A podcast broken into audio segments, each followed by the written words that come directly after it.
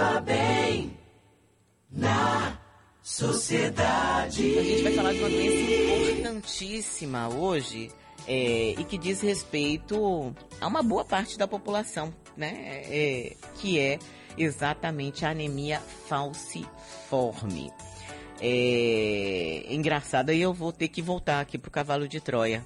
Porque é como também, né, não tinha lei contra o racismo. Onde estavam os negros que sofriam racismo e não reclamavam cavalo de Troia?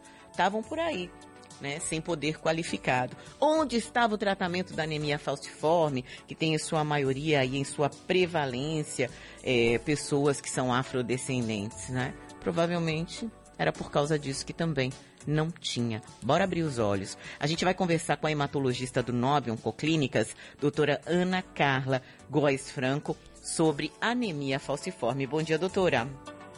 Bom dia, Silvana. Tudo bem? Tudo em paz. Doutora, é, como é que a anemia falciforme acaba sendo diagnosticada? Né? Quais são as queixas comuns de um paciente que chega ao consultório e que depois acaba descobrindo que tem anemia falciforme? Bom, o primeiro passo é que é feito o teste do pezinho, ele consegue detectar hum. a doença falciforme, uhum. né? Dentre outras doenças, a doença falciforme está inclusa, mas ele não vai fazer distinção em quem tem anemia, que é a doença, hum. e em quem tem apenas a presença do traço, que é um percentual menor que 50% de, da hemoglobina uhum. S no sangue. Então, quem tem traço, que é a maioria, graças a Deus, ele tem a hemoglobina S menor do que 50%. E o teste do pezinho não diferencia. Então, o primeiro passo é que o teste do pezinho já faz uma, uma avaliação. Ele geralmente é feito já na maternidade, no próprio recém-nascido, tá?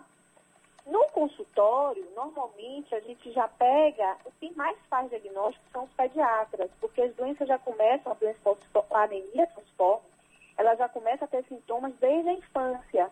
Então, geralmente, quando chega o dermatologista de adulto, geralmente quando chega na idade adulta, ele já tem até o diagnóstico. Mas a manifestação clínica geralmente é dor articular, muita dor, pode ter infecção de repetição.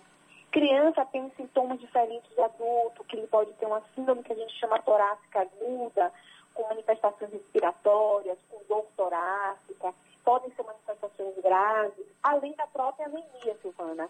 Muitas vezes os pacientes necessitam de muita transfusão. É mas a, mais frequente é a dor, a dor óssea difusa. E doutora, como é que é feito, feita? Eu queria que primeiro a senhora explicasse o porquê, né, do falciforme e também é, como é que é feito o tratamento para esse tipo de doença.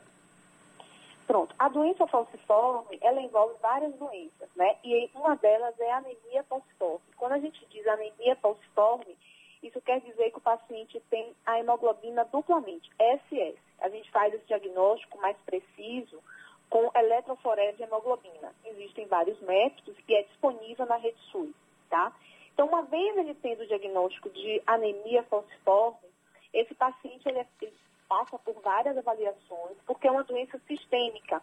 Então, ele pode acometer rim, pode acometer olhos, pode acometer a medula óssea, pode acometer órgãos abdominais, como baço.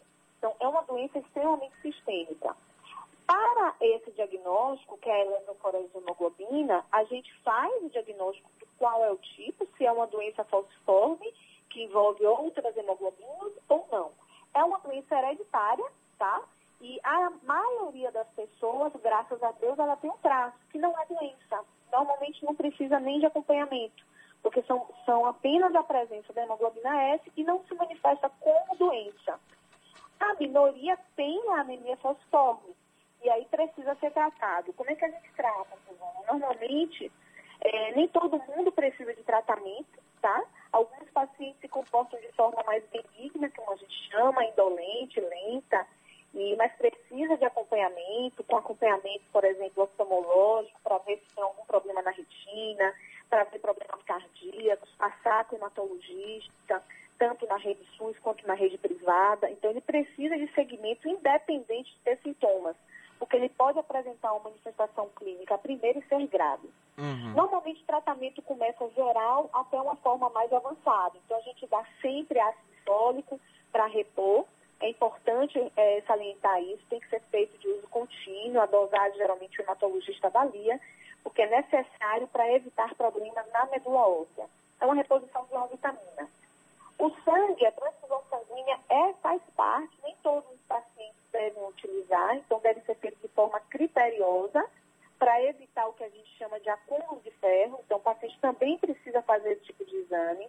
Ele precisa passar por exame de rotina, desde exames gerais do fígado, avaliação de sorologias virais para hepatite B, precisa ter um cartão vacinal completo, incluindo vacinas específicas, e hoje temos um chamado CRIE, que é uma central de imunização especial, e eles têm direito, são vacinas caras, né, que tem um alto custo, mas eles têm direito, tá? Então, eles precisam ter esse cartão de vacinal habitual, SUS, e complementar com essa vacinação ampliada, que são específicas, que a gente chama papileumococo, hemófilo, influenza, tá? Então, são é, vacinações que normalmente populações específicas têm direito. Uhum. Além disso, a gente tem, além do suporte transfusional, gente tem, e foi aprovado em 2015, eu estava vendo o decreto do Ministério, a gente tem também transplante de medula óssea já disponível, mas em casos muito selecionados e em casos onde você tem uma avaliação de um centro especializado, com um grupo especializado. Mas a grande maioria envolve o tratamento sintomático de dor, então a gente precisa ter um olhar atento para isso. Há alguns anos atrás, eu fiz parte do Ministério da Saúde de um, um programa de capacitação do interior. Foi uma pena que acabou esse programa, mas eles capacitavam os médicos do interior para identificar, para não necessitar o transporte para uma unidade em Salvador, tá? Então, eu acho que o caminho é esse, é tratar, é reconhecer, educar e esses tratamentos específicos, eles são destinados para a maioria de pacientes. Doutora, existe algum grupo que tenha uma prevalência da anemia falciforme? Pode abranger qualquer grupo, na realidade, mas assim, a gente tem uma prevalência alta na raça negra, né? Porque se acredita-se que veio realmente do continente africano, então tem uma alta prevalência, mas a gente sabe que no Brasil a gente tem um alto índice de oxigenação então, pode atingir qualquer pessoa, na realidade. Uhum. É importante fazer a triagem familiar. Então, se tem um caso, fazer a triagem. Uhum. E é, existem pessoas, se a gente pensar nos adultos que talvez não tenham feito o teste de pé, de, do pezinho, é, é possível que pai e mãe tenham, ou que futuros pais, né, futuro o casal ali, é, possa ter esses é, genes como recessivos não possam, possam não ter desenvolvido a doença e venham a ter um bebê com anemia falciforme que desenvolva a doença, doutora?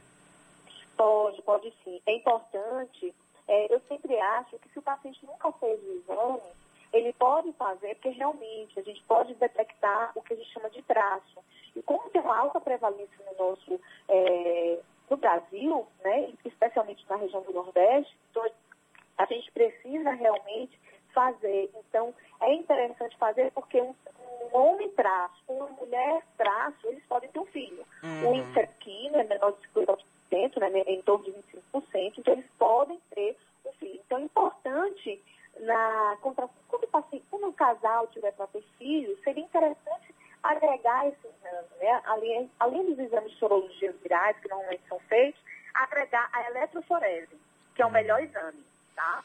Tá certo. Quero agradecer aqui a hematologista do Nobre Oncoclínicas, doutora Ana Carla Góes Franco. Obrigada, doutora Ana. Bom dia, bom final de Obrigada, semana. Bom dia para vocês também.